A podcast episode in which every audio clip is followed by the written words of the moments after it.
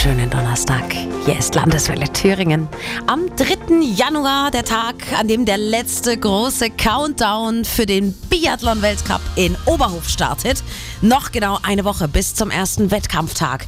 Unser Reporter vor Ort wird der Kollege Michael Schemert sein. Du bist auch schon bestens mit dem Ablaufplan vertraut, gell? So ist es. Nächsten Donnerstag geht's mit dem Sprint der Damen los. Am Freitag dann der Herrensprint. Samstag sind die beiden Verfolgungsrennen geplant und am Sonntag eine Männer- und eine Frauenstaffel. Die Skiarena in Oberhof ist auch wieder prall gefüllt. Sitzplatzkarten fürs Wochenende gibt's schon lange keine mehr. Nur noch Streckenkarten. Bei den Wettkämpfen am Donnerstag und Freitag sieht's noch ein bisschen besser aus. Aber schon vor Weihnachten waren weit über 50.000 Tickets weg. Also das wird wieder sicherlich ein schönes Spektakel. Das glaube ich gern. Um den Schnee brauchen wir uns diesmal anscheinend auch keine Sorgen machen. Es wurde schon im Vorfeld ganz stolz berichtet, wie viel Schnee eingelagert werden konnte.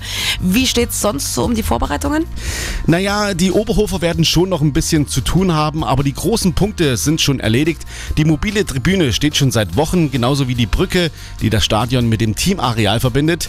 Die Helfer und Kampfrichter wurden schon geschult, die Zelte und Hütten sind aufgebaut, Zäune und Sichtschutz auch. Es wird sogar schon an den Videoleinwänden gewerkelt. Also man kann den Biathlon-Weltcup in Oberhof schon förmlich riechen.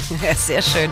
Und ganz wichtig auch, ich habe gelesen, das Weltcup-Partyzelt auf dem äh, Stadtplatz in Oberhof ist äh, auch schon getestet worden. An Silvester, die Party war wohl super. Also Feuertaufe bestanden, würde ich sagen. Die Zeichen in Oberhof stehen jetzt auf Weltcup.